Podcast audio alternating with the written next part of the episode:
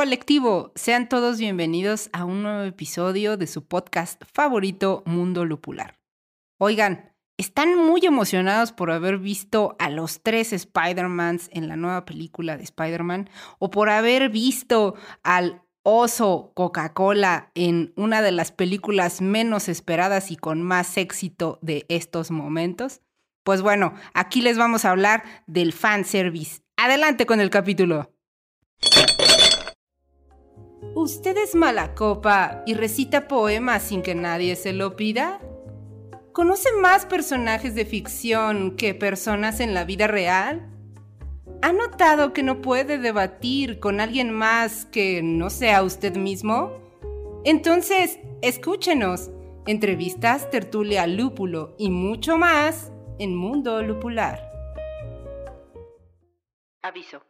Las opiniones, argumentos y tonterías vertidas en este podcast no son la verdad absoluta y pueden estar influenciadas por el alcohol. Si tienes una opinión diferente, publica un podcast.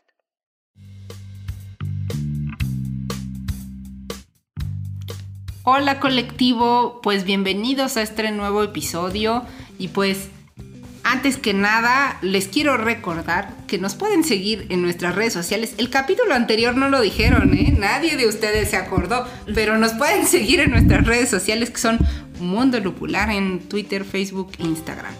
Y bueno, yo soy Media Balina y el día de hoy me acompañan mis queridos amigos de aquí de la mesa del colectivo inconsciente. Nosotros somos las grandes este, ¿cómo le dicen en inglés, no? La, chair, las cuatro sillas del colectivo inconsciente, los directivos de, este colectivo.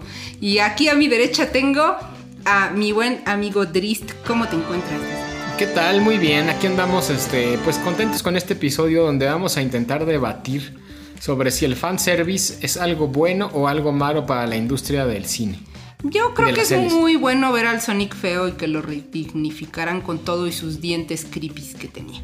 Pero bueno, también tengo aquí a mi querido Cachuche que está impactado con Chip and Dale. ¿Qué tal, colectivo? ¿Cómo están? Efectivamente, estoy viendo este, el avance de Chip and Dale, el trailer de la película. Hoy está buenísimo. es puro fanservice, por eso Salen todos mis personajes favoritos de la infancia.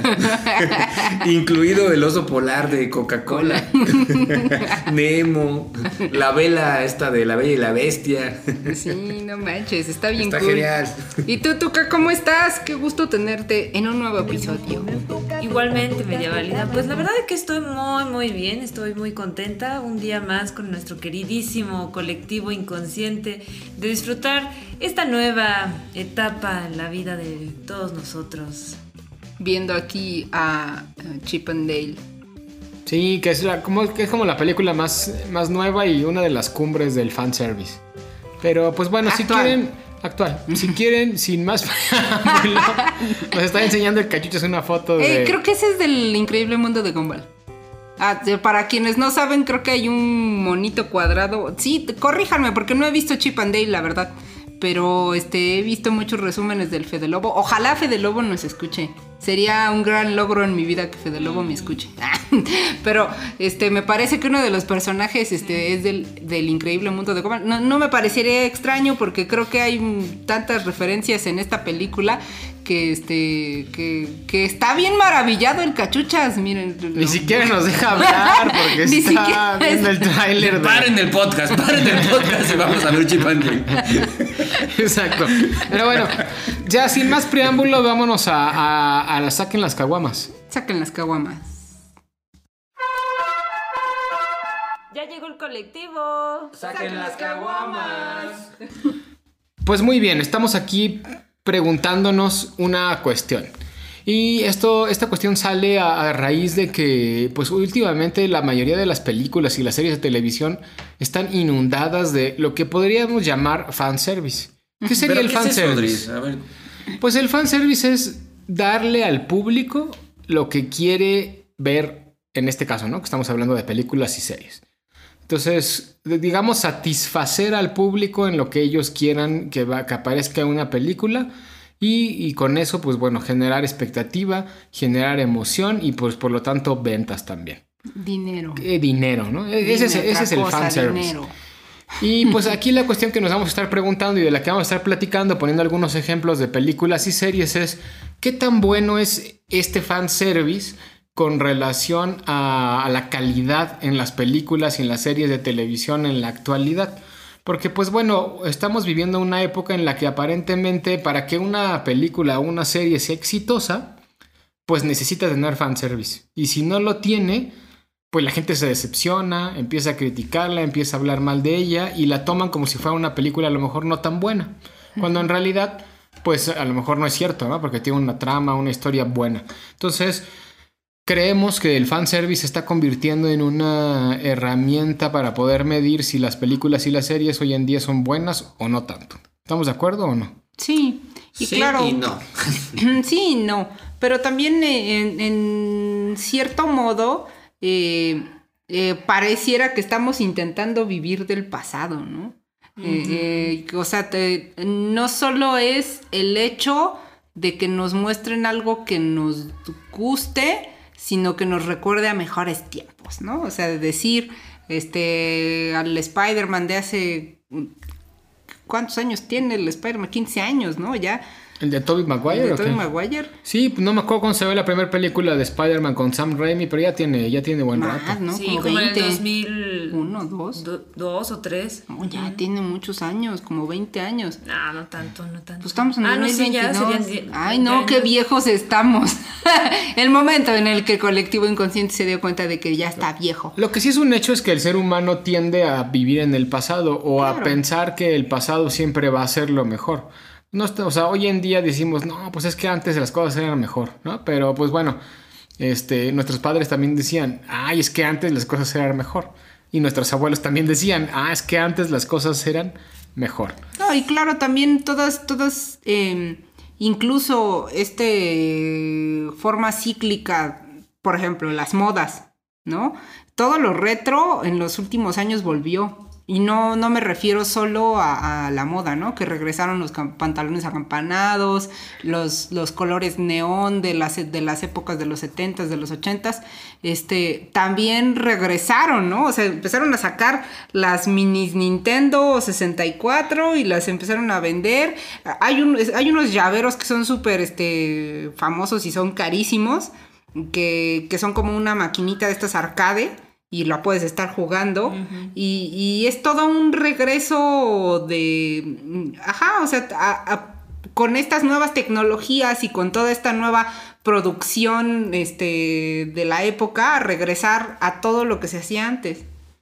Exacto, y todo se traduce en dinero, ¿no? Porque a fin de cuentas Sí, claro. es pura nostalgia, la nostalgia vende y eso genera ingresos y pues por eso pasa lo que está pasando hoy en día. ¿Ibas a decir algo, Cachucha? Bueno, Cachucha sigue dinero, el viendo- dinero, el dinero, dinero, aprende algo, dinero. Exacto. El fanservice se reduce en... Dinero, dinero, dinero, dinero. Claro. Fíjate que estaba pensando que es un factor psicológico que nos compete a todos eh, y que deberemos de analizarnos como sociedad y como individuos, porque bien decía Beatriz, eh, se decía que todo antes era mejor y todo antes era mejor, pero eso es una mentira rotunda. Vivimos en la mejor época del ser humano y yo soy uno de los primeros en darme cuenta tardíamente de esto, porque también era un romántico yo del pasado, pero en realidad no, no hay mejor época para vivir que esta. Si ustedes hacen un análisis realmente histórico de la vida cotidiana de las diferentes épocas anteriores, estaban de la verge. Creo que es algo que ya hemos platicado alguna vez en el podcast. Por ejemplo, cuando hablamos de la Edad Media, por ejemplo, ¿no? O sea, que idealizamos la Edad Media en el momento de decir, ah, es que la Edad Media era maravillosa porque había princesas, Ay, no. había coches, se podían ver las estrellas en el cielo. Pero no había agua, Pero, pero... Había ratas, había pestes. había peste. Salías a la calle y te mataban. Había gente. cosa. Los médicos diagnosticaban a la gente probando su orina. El un chiste que ya teníamos, ¿no? De, a ver, voy al médico, que es el carnicero que está aquí al lado. A que me saque mi diente. También es médico. Ajá, Exacto, Que me corte la mano para no morir. Tomando esto, ahora que ya lo entendimos, ahora que nuestro queridísimo colectivo inconsciente ya salió de esa inconsciencia de creer que antes estábamos mejor y que ya sabemos que es mentira, viene otro factor que es emocional. Ahora más que mental, me parece que es emocional. Y creo que tiene sentido. Es decir, eh, somos una especie en peligro de extinción, todas aquellas personas que nacieron o nacimos más o menos en los años 70 u 80. 90 también. Pues no, ellos No, todavía, todavía están, están jóvenes. jóvenes. Pero lo que me refiero es que eh, somos una especie Conste de que peligro. nos dijeron jóvenes, Tuca. estamos en peligro de extinción como consumidores. Es decir, eh, una persona que creció, o más bien que nació en los 80s y que creció con todo esto que ahora vamos a hablar, como Cazafantasmas, Chip and Dale, Spider-Man, este, ¿qué otras hay? Bueno, ahorita, va- ahorita ustedes nos van a, este, a, a sumar a estas este, películas que, que se consideran de fanservice ya no estamos en edad de consumir este tipo de ¿Cómo no? servicios o ¿Cómo no, no? ya no Claro está- que sí, ver, Ya no totalmente. estamos o no deberíamos de estar. Tendríamos que Ya. tener una madurez suficiente para ya no consumir. Es que ese esto. es el problema. Es que Pero- yo difiero. Esperen, bueno, déjame terminar la idea No. y ahorita difieren todo lo que quieran. Pero, este, esto es, es- o sea, yo creo que ya no deberíamos de estar en una edad de consumir o de emocionarnos eh, con una nueva película de Star Wars o con una nueva película de Spider-Man. Yo creo que ya no deberíamos de estar así. Pero eh, la mercadotecnia no nos quiere dejar ir.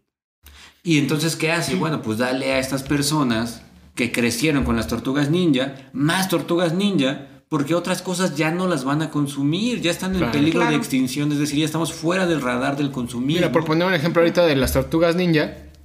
Pues bueno, ahori- ahorita se viene un nuevo juego para las plataformas de videojuegos más importantes, que son todas, PlayStation, Xbox, PC y, y Switch, que se llama Kawabonga Collection.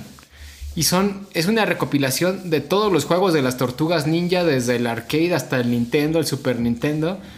¿Te acuerdas del Tortugas Ninja en el tiempo que tú y yo jugábamos mucho hace mil años? Creo que en el Super Nintendo, ya ni me acuerdo cuál. Buenísimo, Pues empezaba bueno. con la prehistoria. En el Kawabonga Collection volverá a venir ese juego. Y yo estoy emocionadísimo, porque de hecho, pues estoy, estoy esperando que salga el Kawabonga Collection para volver a revivir todos esos momentos con las tortugas ninja.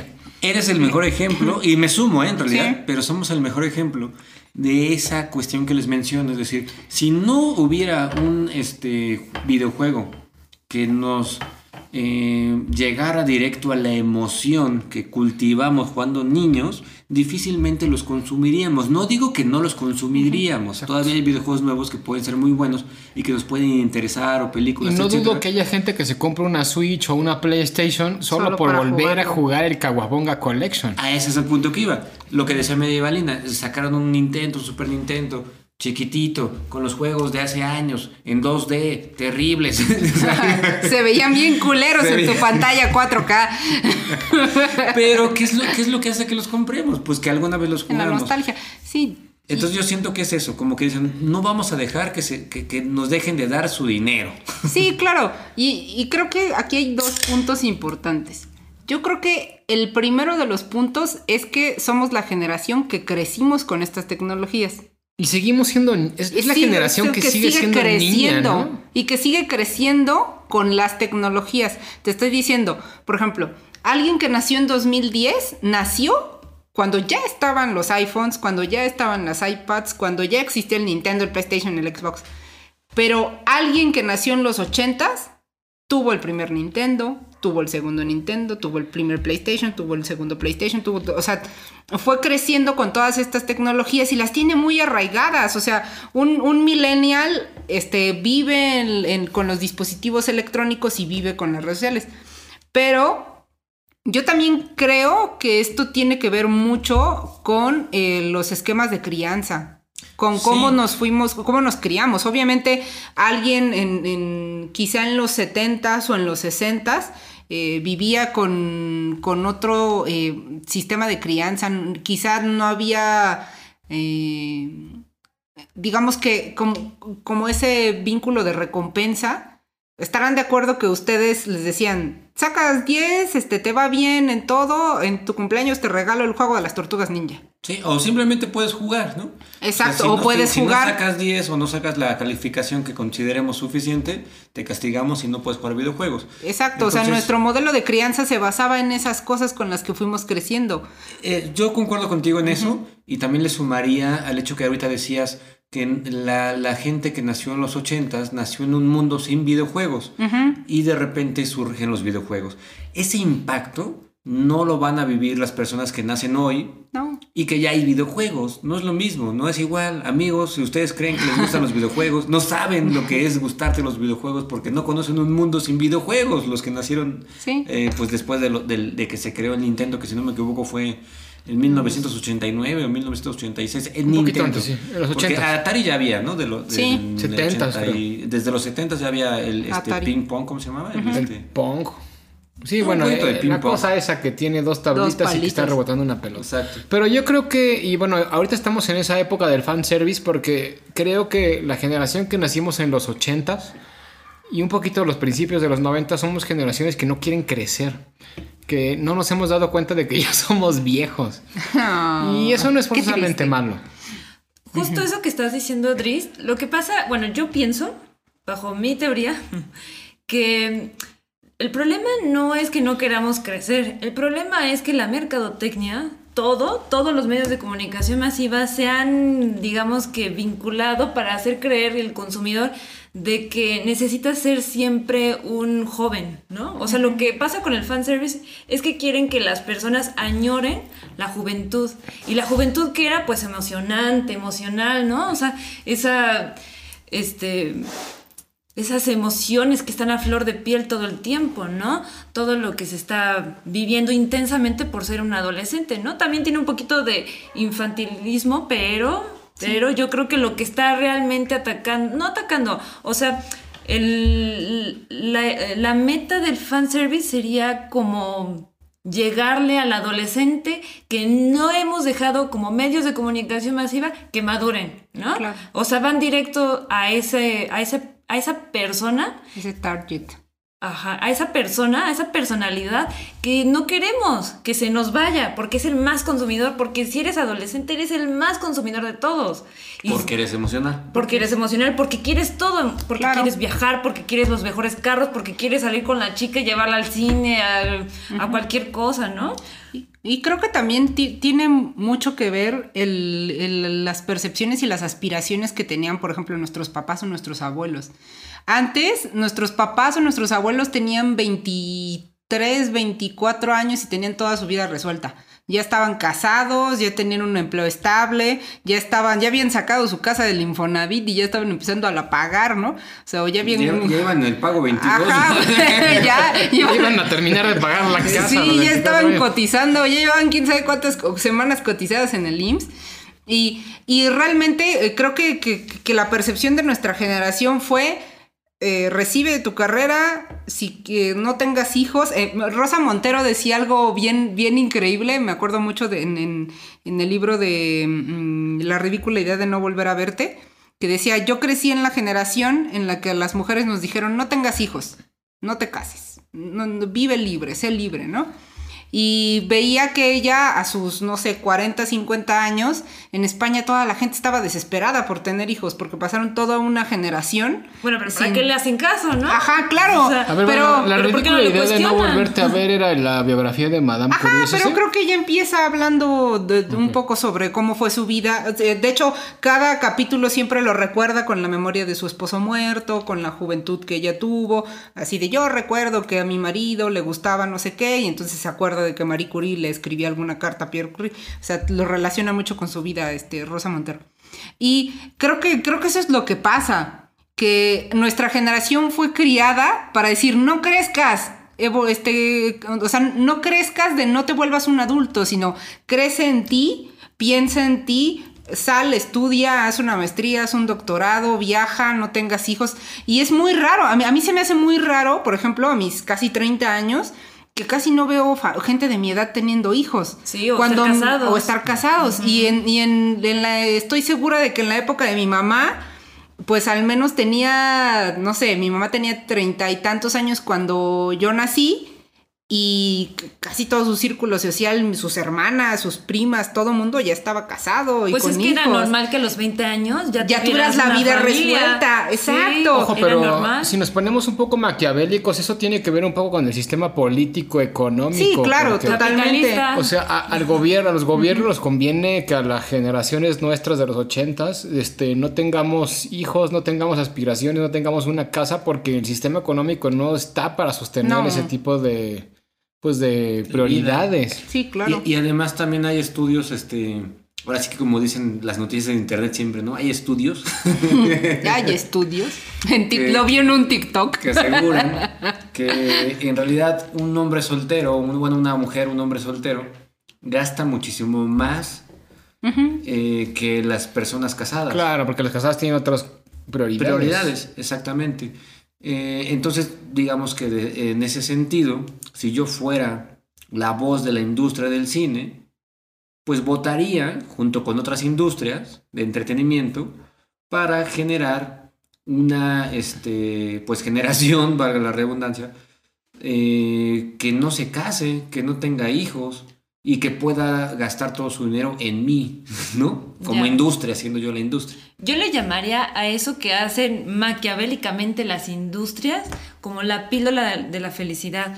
O sea, cada generación tiene su propia píldora, píldora para que pueda, no sé, gastar en, eh, en consumir este, videojuegos, películas, viajes, ¿no? Como los millennials.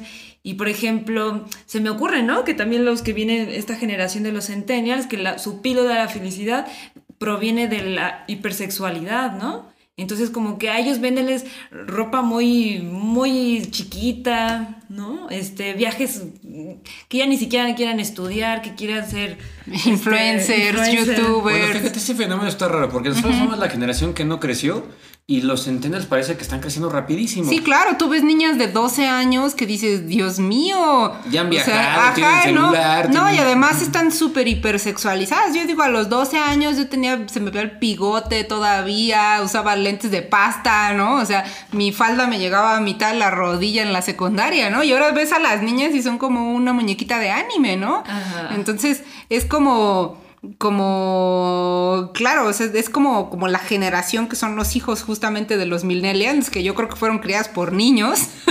Adolescentes. Adolescentes que nunca crecieron. Exacto. Y que, ay Dios mío, que, ¿a qué afirmaciones estamos llegando en esta? Hay una caricatura que, que les recomiendo mucho para vernos como sociedad en un espejo y se llama Close Enough. Está en Netflix. Sí. Sí, se la recomiendo bastante. Eh, hace una crítica muy buena eh, sobre el, el millennial ¿no? Sí. y todo esto que estamos platicando. Pero bueno, para no salirnos tanto del tema, Ese es el contexto. Ese ese es el contexto. Entonces, ahora vamos a la parte que nos toca en el capítulo, que justamente es si el fanservice es bueno en las series de televisión y en las películas o no. Y vamos a poner algunos ejemplos. Hoy en día, este, si se han dado cuenta, la, la mayoría de las películas y series ocupan el recurso del- de la nostalgia, del fanservice, pues para atraer gente, para que estén en boga de todos y para llamar la atención. Pongamos un, un ejemplo de una película nueva que todavía no hemos visto, la verdad, pero pues que sabemos más o menos de qué trata. Todo el mundo conoce Jurassic Park. ¿Estamos de acuerdo? Y hoy en día, ¿cuál es, cuál es, ¿qué es lo que más se menciona de la nueva película de Jurassic Park? Además de que es muy mala, según las, no- las reseñas que he visto últimamente. Pues que salen los personajes De la primera de la película. primera película de Jurassic Park. No sé qué salen haciendo "Hijo de ni puta, nada. lo logro". Pero eso, eso es de lo que más se habla. De que, ay, voy a ver, voy a ver la nueva película de Jurassic Park. ¿Por qué? Pues porque salen los que salieron en la película primera de Steven Spielberg hace no sé cuántos años. ¿Es buena o mala? Pues quién sabe. Pero pues como salen ellos, Vamos, voy a ir a ver a ver qué hacen. ¿no? Claro, en eso de bueno y malo es complicado. Pero Sí, lo claro. que sí me queda claro es que tiene una intención pues Claro. muy evidente. No sé si sea buena o mala como tal. Eh, particularmente de Jurassic Park a mí no me emocionaría ver a los personajes de la primera película. Me me da igual. emocionaría ver los dinosaurios. A lo mejor pero, pero porque no fuiste muy afín a Jurassic Park en su momento. Bueno, ahorita se llaman Jurassic World. No, me, encantó ¿no? Jurassic Park en su momento, pero lo que voy es esto. Eh, me parece que no son personajes tan entrañables, tan entrañables, perdón, no quiere decir que no lo sean, pero no tanto, por ejemplo, como Chip and Dale, que estoy fascinado. Acabo de tráiler, la voy a ir a Oigan, ver. y hablando de personajes entrañables, ahorita acabo de recordar una situación que, que no podemos dejar pasar en este, este episodio de fanservice. ¿Vieron que Ava hizo una Ava Arena con los primeros personajes holográficos haciendo el primer este, eh, concierto? Les llaman avata- avatares y justo son ellos, pero jóvenes y son su voz y son ellos tocando en vivo, pero son avatares. Son, es el primer concierto con avatares del mundo. Y hicieron una arena que se llama Ava Arena o algo así. O sea, imagínate que pudiéramos. Eso, eso estaría padre en este sentido. Imagínate que pudiéramos recrear un concierto de Mozart. Ajá. Con un Mozart este, Exacto. digital, ¿no? Digo, las tecnologías no son buenas ni malas, depende para qué las ocupes. Pues el ¿no? concierto de ABBA, si lo pueden ver, o sea, yo he visto videos y sí se ve muy chido. La verdad, o sea, son ellos rejuvenecidos, pero, o sea, no es como, recuerdan el concierto de Michael Jackson o el concierto, este, creo que fue Elvis. eh, O Dio, Dio hizo un concierto también, le hicieron un concierto donde salía un holograma. Ellos no son hologramas, son avatars. Bueno, Claro. si es un personaje que ya falleció, pues igual está padre, ¿no? Pero ellos están vivos. Ellos están vivos. Entonces, Ajá. como de que, oye, pues este sigue trabajando, Es ¿no? recordando. Pero, o sea, pero eso no sé qué tanto sea fanservice. Eso más Sí, bien eso es es apelar a nostalgia. Eso es completamente distinto porque Bueno, no estamos pero el hablando de meter cosas apela de a la nostalgia. pasado. Pues sí, te, a, a Sí, fin de cuentas sí, sí. no, pero creo que el fanservice tiene más un una encaminado a una historia nueva donde se recuperan elementos del pasado para generar esa expectativa de que Se creó de que va a arena. Vamos a contarlo, vamos a contarlo. Vamos a hablar única y exclusivamente Sí, series y de películas. series y películas que realmente no tendrían por qué existir si no fuera porque la gente que vio Exacto. el origen de esos personajes sigue vivo. Si no fuera por eso, no tendría ningún sentido que sacaran Chip and Dale y Que ese es el ejemplo cumbre del el fanservice. cumple, y que salieran personajes tan emblemáticos para esta generación como el, el oso de los anuncios o comerciales de Coca-Cola. Que en realidad ese oso no es un personaje. ¿Qué carajos estamos haciendo? ¿Qué pasó? A todos nos impactaron los comerciales de Coca-Cola. Fueron preciosos, ¿no? ¿Quién no ¿Ustedes no coleccionaban los ositos Coca-Cola que se Sí, claro, totalmente. Los juguetes navideños. Los no, navideños, Yo todavía tengo todo. uno. O sea, A- ¿quién a sale Dale? ¿no? Sale el oso Coca-Cola, sale Peter Pan, sale el Sonic Feo, que eh, el- en esa polémica que hubo cuando Sonic iba a sacar su película y sacaron al Sonic que a nadie le gustó y lo cambiaron y lo digitalizaron de nuevo, pero lo recuperaron el Sí, Sonic Feo. todos creemos que fue una estrategia de para. mercadotecnia. Este, ¿quién más sale? Sale la tetera de. ¿Quién? ¿De La quién era? vela, creo que la es el- vela el de. candelabro de la Bella y la Bella y Bestia. la Bestia. En fin, sale Oigan. hasta Ant-Man. Oigan, es que miren, o sea, vean cómo sí es una píldora de la felicidad para nuestra generación Chip and Dale, como lo fue eh, quien engañó a Roger Rabbit en los ochentas, que también salieron personajes entrañables, donde las, donde las personas que nacieron en los 40, 50, que vieron a Betty Boop, salió ahí en esa misma película y la gente se, pues, también se volvió loca, ¿no? Además fue de las primeras películas que mezclaron la ficción con la, Con la realidad. Entonces, como que de ahí ya se supieron la, la píldora de la De hecho- Acabas de romper mi corazón. De hecho, Fede Lobo usa ese diciendo- ejemplo. Me estás diciendo que Roger Rabbit es solo un fanservice. Podría ser, sí, en ese tiempo. Pues acabas sí. de romper mi corazón. Me, me gustaba la película, ya no. Ahora, este, fíjate, uno de los personajes eh, que sale en Chip and Dale es Peter Pan. Y creo que Peter Pan, eh, no la he visto la película, pero estoy casi seguro, lo podría casi asegurar, que representa a toda esta generación de la que hablamos. Ah, claro, pues está el síndrome de, Sí. Peter Pan. En la película Claro. Peter Pan es, es, es un tipo ya venido a menos que cuando creció Disney lo dejó botado porque ya era grande y ya no era un niño y entonces ahora se venga Y se hace malo. hace películas piratas. Y se dedica a, hacer, a robar personajes Exacto. para hacer películas Se piratas. hizo malo. Ajá. Aquí, la- aquí lo interesante Sí, de, de Chip and Dale es ¿quién piensa en la trama de Chip and Dale? Nadie. Nadie Todo el mundo habla de quién salió en Chip and Dale.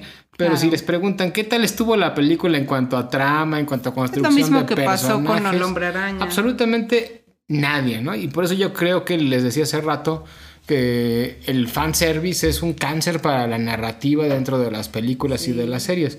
Porque ya no nos preocupamos por ver qué tal buena está la película, sino cuánta gente salió o quién salió cómo salió y eso es lo que nos hace felices hoy Exacto, en vamos a resumirlo. Nos emociona más reconocer a los personajes que salen día. Que a lo que hacen, ¿no? Les La pongo historia, otro ¿no? ejemplo. Todo el mundo conoce Star Wars. Ustedes saben Más que en Star Wars últimamente están saliendo muchas series en la, tele- en la televisión, en Disney Plus de, de Star Wars. Hay una que se llama Boba Fett, que es ya de por sí un fanservice, porque Boba Fett es ese personaje que salía en las películas principales, la 4, 5 y 6 de Star Wars, donde era, era un mercenario que andaba por ahí con Han Solo y en fin. Pero Este- se volvió entrañable. En algún Exacto. momento dado, Boba Fett, este, Boba Fett fue un personaje muy querido. Exacto, pero con- el- el- dentro de la serie, el capítulo más famoso o más importante de la serie es fanservice. Es un capítulo donde sale Grogu, que es el Baby Yoda, el bebé chique Yoda, entrenando con Luke Skywalker. Cuando Luke Skywalker era joven, ¿no? Y entonces, evidentemente, pues está hecho con CGI y lo demás. Es puro fanservice. La gente quiere volver a ver a Luke Skywalker de joven. Y el capítulo más importante de esa, de esa serie es un capítulo de fanservice. Y todo el mundo dice, wow, está Grogu entrenando con Luke Skywalker, ¿no? Y todo el mundo quería volver a ver a Luke Skywalker. Claro, aunque ahí también podrías, pondría sobre la mesa la siguiente pregunta. ¿Qué fue primero? Es decir, ¿qué es primero? Eh, que nosotros queramos ver a personajes de nuestra infancia o que nos hayan mostrado personajes de nuestra infancia y después los queramos ver. O sea, no es igual, es decir, si nosotros eh, entendemos que todo tiene un fin, no sé, ya salieron seis películas de Star Wars, ya párale. Pero después nos dieron una número 7 y eso nos hizo querer más y más y más. O nos dieron la número 7 porque ya queríamos más y más antes de que saliera esa. No sé si me expliqué, es decir, Sí, sí. antes Sí. del fanservice o después del fanservice, ¿no? O sea, ¿qué fue primero? Yo creo que. eh, yo creo que la gente. Yo, yo creo que. Antes, antes, ahora sí que antes, ahora sí regresando al pasado, este, los que dictaban qué salía eran las propias productoras, las empresas. Hoy en día ya no. Hoy en día las empresas están pensando en qué es lo que quiere la gente y eso que quiere la gente es lo que le dan. Y creo que eso es lo que ha generado pues este cáncer del fanservice que predomina y que privilegia el- las actuaciones, los, los personajes y demás a la historia y a la narrativa. Yo creo que tienes razón, mi querido Drist. El problema es este cáncer que está careciendo de narrativa, los audiovisuales, porque tal vez la gente ya no está siendo tan compleja como antes, que pensaba que hacía revoluciones, que hacía novelas súper complejas y bonitas que hoy podemos recordar, ¿no? Ya ahora la gente es demasiado simple. Suben sus fotos en Instagram, videos bailando ellos en 5 segundos en, en TikTok. O sea, se han- la población se ha vuelto, o mi colectivo inconsciente se ha vuelto muy sencillo. Tanto que las mismas audiovisuales, la música, el cine, el teatro, todo se está volviendo muy, muy vacío. ¿no? Exacto, es muy ¿no? feo, ¿no? Esto que estamos llegando como humanidad, o sea, porque entonces nos van a dar a tole con el dedo todo el tiempo. Exacto, o sea, mientras somos como focas que están aplaudiendo a las cosas que queremos que salgan y nos, nos, nos satisfacen con lo que queremos que salgan y ya no nos importa nada más porque ya salió lo que queríamos. El ejemplo más claro creo que es Spider-Man. No sé si la vieron, la nueva. No. La de Spider-Man No Way Home. Es una película que no tiene trama, es una película aburrida. Pero lo que la hace divertida es que sale el Spider-Man de Tobey Maguire, el Spider-Man de Andrew Garfield, y toda la gente se vuelve loca cuando hay tres Spider-Mans en la, en la película peleando con un mismo objetivo. Que en realidad el objetivo es completamente simple, la trama es completamente simple. Las interacciones las están interacciones son simples cero naturales. cero naturales y lo que hace que esa película haya tenido tanto éxito es pues que salieron los Spider-Mans del pasado, ¿no? Y también, por ejemplo, ¿no? Andrew Garfield, el, el Spider-Man de Andrew Garfield, nadie lo quería, todo el mundo odiaba a ese Spider-Man y ahora ya todo el mundo lo ama. ¿Por qué? Pues por el puro, la pura nostalgia de que volvió a salir ahora en esta nueva película, ¿no? O sea, Claro. Fíjate que decías hace rato algo este, interesante para mí que fue la oferta y la demanda. Normalmente en economía se conoce una ley que se llama la ley de la oferta y demanda, donde la oferta dictamina la demanda. pero estamos en una situación donde ahora la demanda dictamina la oferta. Exacto, sí, ¿no? sí, sí. Entonces ya no, ya no tenemos ninguna posibilidad de... eh, Asombrarnos. Mm, Deja tú de asombrar, Al más bien como ¿no? de pedir cosas nuevas. O sea, ¿qué estamos pidiendo? Yo creo que como espectadores, y ya lo mencionaron, nos hemos vuelto muy flojos. El espectador de hoy no le interesa si las cosas son buenas, ya no le interesa algo de calidad en la música, en las películas, en todo. Pero hablando de películas, pues qué triste, ¿no? Que, y, y- y me pongo de ejemplo, ¿no? Veo yo el avance de Chip and Dale y me emociona y me encanta y quiero ver la película. Pero efecto, no sé, en efecto, no sé ni de qué ¿De trata ni me interesa. Lo único que quiero es ver al oso de Coca-Cola. A ver qué Oigan, hace. Pero ahorita me surgió una idea. ¿No creen ustedes que el mundo de las series ha sido el donde, donde se está, donde está pudiendo explotar esta creatividad? Un poco más, porque el fanservice yo creo que sí definitivamente es mucho más cercano a, la- a las películas. Ajá, que a las series. O sea, eh, eh, digamos que toda esta capacidad de crear, de, de que existan tantas, tantas, pero tantas series, que puedas encontrar cosas nuevas, cosas que llamen la atención, cosas que estén bien hechas, Sí, claro. cosas no- narrativas este, distintas. Obviamente sí nos vamos a encontrar con las series de Star Wars, nos vamos a encontrar con las series del universo de Marvel, etcétera, etcétera. Pero creo que, que- que esa posibilidad de exploración está abriéndose un poquito más en los medios audiovisuales. Claro. Sí siento que, que lo que está triunfando más y es lo que, pues obviamente, o sea, eh, mucha gente es lo que dice, ¿no? Yo no soy una persona de, de series. Porque la verdad es que a mí no me gusta estar comprometiéndome a estar ahí muchas horas. Yo prefiero ver películas porque las series me dan hueva. O sea, yo sí he oído gente que dice eso. Pero quizá si ya si lo relacionas, dices, pues claro, o sea, una película te da rápido el momento de éxtasis y, y ver lo que va a ver y lo que va a suceder, pero no, realmente no, no, no, no te deja pensar más, no te deja eh, desarrollar todas esas ideas, ¿no? Claro, lo que pasa es que es más difícil eh, mantener un fanservice en una serie, no tiene ni sentido. Sí, que sí lo hay. O sea, por ejemplo, Marvel, este, Star Wars mantienen ese fanservice. Digo, Con el ejemplo que ponía ahorita de la serie de Boba Fett, ¿no? Sí, pero lo que, a lo que, pero un capítulo. O sea, pero en una película es, es, haz de cuenta, digamos que es una bomba de nostalgia. No, pues de emociones, ¿no? También. Sí, por supuesto, de emociones y, y de nostalgia para el, el fanático de algo. Una serie, en cambio, es más complicado porque no puedes tener, por ejemplo, en Chip and Dale, imaginemos lo que le hicieron en una serie, pues no sé, eh, eh, con lo que ya comentamos, que el argumento se lo pasan por el arco del triunfo y lo, único que les interesa es mostrar personajes que nos emblemáticos, que nos muevan la emoción, pues no puedes, te, te va a pasar la emoción. Es decir, e- ese es el problema de las emociones, que son muy ardientes en algún momento dado, pero también son efímeras. Entonces es muy complicado mantener una emoción durante mucho tiempo. Claro. Por eso creo yo, o considero que si yo me dedicara a hacer películas de fanservice, este, pues tendría en, en la mira esta premisa, ¿no? O sea, la emoción no la puedo mantener más allá de ciertos minutos, porque incluso en una película, por ejemplo, como Los Cazafantasmas, el fanservice ocurre durante muy pocos minutos, que son los minutos en los que aparece Dave Fíjate Murray que yo creo que no, te voy a decir por qué. este, Eh, eh, Cazafantasmas es un buen ejemplo. Hubo una película de Cazafantasmas donde evitaron el fanservice, entre comillas, y no funcionó. Que fue la película donde hicieron a las Cazafantasmas mujeres. Y entonces me imagino que se dieron cuenta de que esa película de Cazafantasmas, eh, eh, evidentemente tenía un poco de fanservice hacer una, una película de la saga de Cazafantasmas, pero rompía con el esquema de los Cazafantasmas en muchos sentidos.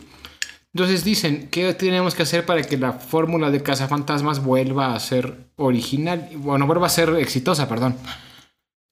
Puro fanservice. Y No, la sí, nueva sí, sí. película es completamente fanservice. No solo en el, en el hecho de que salgan los personajes viejos en la película, Sino también en sino toda la estructura narrativa de la serie. El De la personaje película, principal perdón. De la clímax, niña. tienes razón, Sí. vamos a unir las dos ideas. Tienes razón, toda la película es un fanservice, pero a lo que me refiero quizá es que el clímax como tal de la emoción, la cúspide de la emoción, la este es, es, es cuando surgen o cuando perdón aparecen en pantalla los personajes que ya conocías. Sí, o sea, claro. te Pero- fueron preparando para Ajá. esa este cúspide, ¿no? Para Sí, esa claro, cima. porque incluso es lo, lo que ya llegábamos a mencionar en algunos de otros de nuestros episodios.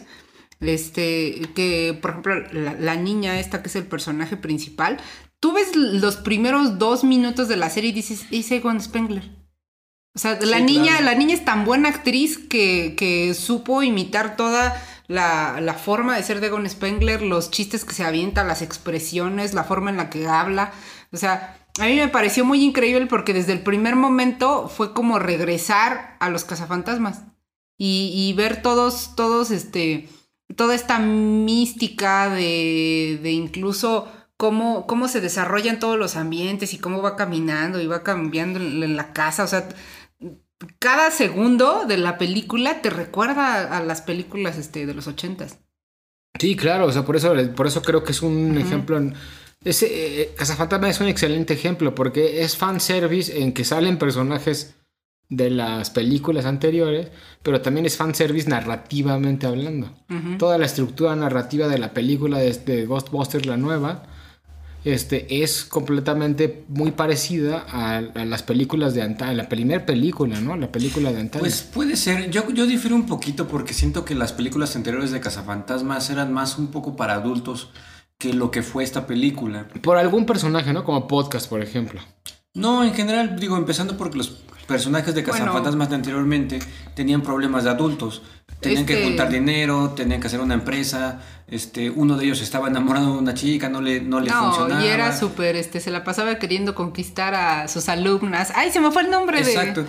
Dave Murray es el. Dave el- Murray, el ajá, actor. pero no me Pero lo que voy es que eran problemas de adultos. Y en esta nueva película de, de Cazafantasmas, en realidad ya yo no creo que haya la misma narrativa. Eh, Incluso creo que la narrativa cambia totalmente desde mi punto de vista. No, porque sigue siendo la narrativa de hay un problema, independientemente si es de, de adultos o de jóvenes. Hay un fantasma, el, el fantasma es el mismo Bueno, que ya había salido que, lo anteriormente. que mencionaríamos como este, y lo platicábamos tras bambalinas alguna vez, ¿cómo le llamábamos este arquetipos de historia? Eh, sí, es la Es la mismo. misma. Es- O sea, a eso me refiero. O sea, Pero utilizan la misma estructura. Espectador, digamos, eh, espectador treintañero, que vio las primeras películas de Cazafantasmas, y a mí me pasó, yo vi, y la verdad es que te voy a ser muy les voy a ser muy honesto. A mí me aburrió la película de Cazafantasmas, no le encontré ningún sentido. Y ya cuando. Pero por esto que decimos, ¿no? Porque en realidad no lo tiene. El único sentido que tenía era, desde mi punto de vista, ver por una vez más, la última vez quizá en tu vida que vas a volver a ver a estos actores en los trajes de los cazafantasmas, haciendo lo que los viste hacer, ¿no? Pues puro fanservice. Puro, puro fanservice. Todo lo demás de la otra trama, este, que está en, de- en debate, pienso yo, si, si realmente tiene la misma estructura narrativa, que bueno, eso sí, pero no me pareció tan similar. O sea, no me pareció tan similar. Me parece que en realidad matan dos pájaros de un tiro. Por un lado, le hablan durante eh, tres tercios, perdón, dos tercios de la película o más, el 80 o 90% le hablan a una nueva generación, pero sin olvidarse de la generación que los vio nacer. Y entonces matas dos pájaros de un tiro, ¿no? O sea, porque las nuevas generaciones que a lo mejor dicen que es cazafantasmas, la ven y ya les da flojera, se encuentran ahora con que son niños como ellos. Y entonces, ¿qué genera esto? Que el papá puede ir a ver la película con el niño y los dos se la pasan súper bien y ya mataste dos pájaros de Pues, un tiro, eh, ¿no? Eso es lo que justamente yo comentaba y creo que ya lo había dicho en ese capítulo también, que Cazafantasmas tenía esa capacidad. Mira, si te pones a pensar en cosas como las tortugas ninja, como Transformers, como Power Rangers, como este, no sé, ya, otra serie que ahorita no se me ocurre. Son series que han sido explotadas año con año durante décadas. Cazafantasmas tuvo una película en los 80s, tuvo su fracaso de principios de los 2000 y después solo tuvo otra, otra película. Te estoy hablando que hubieron... Bueno, tuvo dos películas en los Ajá. 80. da- Cazafantasmas te- y dos. Ajá, claro, pero te estoy pero fue en los ochentas. Te estoy hablando que cuántas décadas tuvo para seguir vigente. Y te estoy seguro que la gente de los noventas, de los dos miles, de los principios de los 2010, l- o sea, yo lo viví, o sea, yo le ponía las series de los cazafantasmas y las películas de los cazafantasmas a mi hijo. Y los cazafantasmas no me tocaron a mí, yo nací en los noventas. O sea, estoy hablándote que es una, un- un- un- una franquicia que logró tener vigencia sin ser sobreexplotada realmente. O sea, no, no, vi, no visiblemente, no en la gran pantalla. Sí había series, sí había películas, este, series animadas. Seguían existiendo juguetes coleccionables, pero no es que tuvieras cazafantasmas en todos lados como veías este Marvel, ¿no? Que cuántos años llevamos viendo Marvel por todos lados. No, claro, es que esa es la diferencia que decíamos de, entre películas y series. Eh, el fanservice, si no lo entiendo mal, hace eso que dices. O sea, no es algo que se haya mantenido en su fuego durante décadas, sino que se olvidó incluso. Algunas veces olvidamos esas caricaturas y de repente ya surgen. Bueno, les voy a cambiar, no, no les voy a cambiar el tema, es el mismo tema, pero otro, otro lado, ¿no? Otro prisma, vamos a ver otro ángulo. Eh, hay una serie en Netflix que se llama eh, las, las series con las que crecimos y tocan estos temas, por ejemplo, He-Man, las tortugas ninja, y, y plantean algo muy interesante. En esos años, estamos hablando de los años 80 y quizá un poquito antes, las caricaturas como He-Man, su única intención y objetivo era hacer un comercial de 30 minutos semanal para que compraran los juguetes. Claro. Quien hizo las series o las caricaturas de He-Man fueron los mismos creadores de los juguetes de He-Man. Primero hicieron los juguetes y dijeron, ¿cómo vendemos los juguetes? Y a alguien se le ocurrió, hagamos una caricatura donde salgan estos personajes, los niños los amen y los quieran y los deseen sobre todas las demás cosas, y entonces venderemos los juguetes. Y fíjate, eso está bien maquiavélico, como ya hemos dicho, porque entonces las tortugas ninja, He-Man, los cazafantasmas y todas las caricaturas son realmente comerciales de media hora. No, su intención nunca fue darnos un entretenimiento. Incluso Star Wars, ¿no? O sea, imagínate la cantidad, ese tipo de, de series. O sea, la cantidad de dinero que generan en Cars. regalías de. O Bueno, Toy eh, eh, Story. particularmente todo Star Pixar. Wars. eh, eh, George Lucas, eh, hay una entrevista donde menciona que él, cuando hizo Star Wars, se le, propusi- se le, le propusieron cuando la compraron o cuando alguien le, le dijo, ok, vamos a invertir en tu película, él hizo un contrato muy extraño. La mayoría de las personas en esos tiempos y, y hoy también, cuando tú tienes una idea y la vendes, pues quieres ganar mucho dinero, millones de dólares, por la película. Y él renunció a eso y dijo, prefiero que, dejarles a ustedes las ganancias de la película, pero yo me voy a quedar con el merchandising. Y en ese tiempo se consideró un visionario, todavía no estábamos tan, tan eh, bombardeados de eh, muñecos de acción y coleccionables y todo eso. Entonces yo creo que George Lucas fue uno de los primeros visionarios que no, no, lo no, no hizo lo que te estoy diciendo ahorita tan descaradamente, decir primero voy a hacer los juguetes y después la película, pero sí se dio cuenta que había más dinero En el en el merchandising que en las películas como tal, ¿no? Sí, exacto, pero pues bueno, todavía Star Wars en esas épocas, pues el fanservice no existía, porque pues no existía algo previo a Star Wars, ¿no? Se estaba generando el... Pero pues también, o sea, un- una de las víctimas del fanservice de Star Wars fue en las últimas, la última trilogía, la del 7, 8 y 9, donde la mayoría de la gente no le gustó, pero las pocas cosas que les gustaron fueron justamente cuando se volvía a salir alguna escena o rememorar alguna parte del pasado de, de Star Wars, ¿no? Y eso es lo que la hace buena hoy en día dentro de lo malo que pudieran llegar a tener. Exacto, y también creo que tenemos que entenderlo, o sea, ya dejen morir a Star Wars, las únicas películas buenas de Star Wars son las tres primeras, con mucho las otras segunda trilogía, y ya párale de contar, lo demás ya es exagerado, ya es como que ya déjalo morir, déjalo morir con dignidad. Claro, por supuesto. Mira, yo creo que el problema de este, de este asunto es que la gente se volvió, obviamente, fanática, pero volvió esos personajes como sus héroes, ¿no? Y de alguna manera es como decir, si tú te mueres, yo me muero, ¿no? Si tú te mueres, yo dejo de existir. Es como validar su identificación que tiene con ese pasado, con ese sentimiento, o con cualquier cosa que le haya pasado por la mente que haya dicho, no, sí, esta cosa es la que me tiene que hacer sentir bien y me hace sentir que existo para los demás. Y si no, pues mm, este va, va a haber un caos, ¿no? Dentro de estas personas, porque tal vez son personas que no, no sé, digo, se No, pueden sí, deprimir. ti- tienes razón, avalas tu existencia basado en un personaje ficticio, eh, porque tu existencia como tal te aburre, te da hueva, está de la fregada, no te encuentras, y lo único que te queda es tratar de imitar personajes ficticios, ¿no? Claro, por eso hay Por eso tanta. hay tan- ¿no? ajá, por eso hay tacos, por eso hay por, pot- Potterheads, por eso hay este eh, fanáticos del Señor de los Anillos. Exacto, o sea, a ver, colectivo inconsciente, no quiero ofender a nadie, pero seamos honestos, ¿qué tan mala debe ser tu vida para que quieras desear ser Goku o cualquier otro personaje, por amor a Dios? Y bueno, por ejemplo, pues ahorita eh, HBO que estaba yendo a jugar con el fanservice y, y ahora la reunión de, de Harry Potter después de 20 años, ¿no? Y sacan a los personajes. Pero bueno, ya para ir cerrando el capítulo de hoy, pues ¿qué, qué creen? creen? ¿Creen que el fanservice sea algo bueno para la industria del cine y de la televisión? ¿O creen que sea un cáncer que hay que erradicar pronto? Vamos con originalidad. Vamos. Como en caso cerrado. Como en es un caso caso para caso cerrado. No. A ver, este- Yo. A ver, ¿El fanservice es un cáncer o es bueno? Yo creo que yo diría que es un punto medio. Yo creo que sí es bueno cuando es buen util- bien utilizado. Eh, cuando, cuando tiene una razón de ser. Cuando no ha sido un producto sobreexplotado.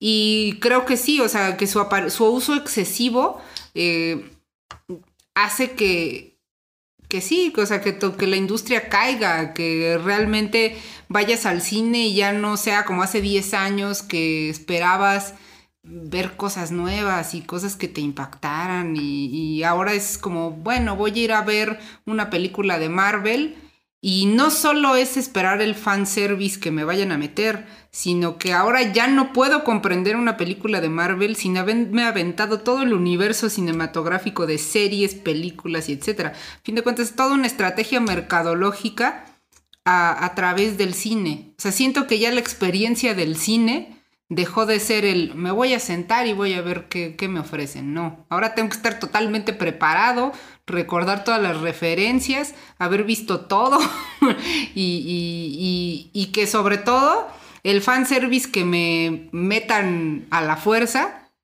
lo, lo, lo metan de una forma justificada y que sea coherente. Los demás. Pues yo pensaría que sí es un tipo de cáncer y un cáncer que se puede agravar demasiado si no lo detiene la misma el mismo consciente digo colectivo inconsciente para que pueda hacerse más complejo en ideas y no estar viviendo en el pasado. Porque si vives en el pasado, lo único que haces es enfermarte, como el cáncer, ¿no? Claro. Bueno, yo, yo creo que sí tiene también algo de negativo en el sentido de que nos hemos vuelto muy flojos. O sea, a ver, colectivo inconsciente, exijamos un poco más, cosas nuevas. Spider-Man ya, no manchen, Star Wars, qué pedo, o sea, Marvel. Ya, ¿o qué, o qué lo queremos perdurar para toda la vida? O sea, nunca vamos a ver cosas nuevas. Yo creo que ya deberíamos de dejar en paz ciertos temas. Pero tampoco creo que nos deberíamos de privar, si somos conscientes, un pequeño divertimento, ¿no? Siempre y cuando no caiga en un este, fanatismo. Exacto, yo creo que el fanservice es bueno para los fans. Ay, sí, ahora sí. la no, pues claro, claro. En el sentido de que pues está padre, ¿no? Porque el fanservice nos ayuda a volver a rememorar el pasado y a emocionarnos. Pero también, pero sí creo que es un cáncer tremendo en sentido de que la narrativa está viéndose relegada a un segundo plano, la originalidad está viéndose relegada a un segundo plano, porque estamos más preocupados por ver qué va a salir del pasado a, realmente intentar disfrutar una historia original, una nueva historia. Perfecto. Pues bueno, juzguen ustedes, colectivo inconsciente, déjenos sus comentarios, pelense en nuestras redes, quiero verlos desgarrarse las ropas y decir, claro que no, están locos, yo quiero volver a ver Star Wars y volver a ver Spider-Man. Pelea de cuchillos. pelea de cuchillos, pelea de monos con cuchillos. cuchillos. Exacto, pues bueno. Pues hemos terminado el capítulo de hoy. Espero que les haya gustado. Recuerden seguirnos en nuestras redes sociales que son ¿cuáles? Mundo lupular. Arroba Mundo Lupular. Pónganlo así y a ver qué sale. Igual y tenemos a alguien este que nos Pirateó. pirateó nuestra cuenta y sube memes divertidos. Eh, qué buena estrategia mercadológica, hay que hacer una cuenta Vamos a pirata. piratearnos nosotros mismos. Exacto. Y pues bueno, nos vemos en el próximo capítulo. Hasta luego. Adiós. Adiós.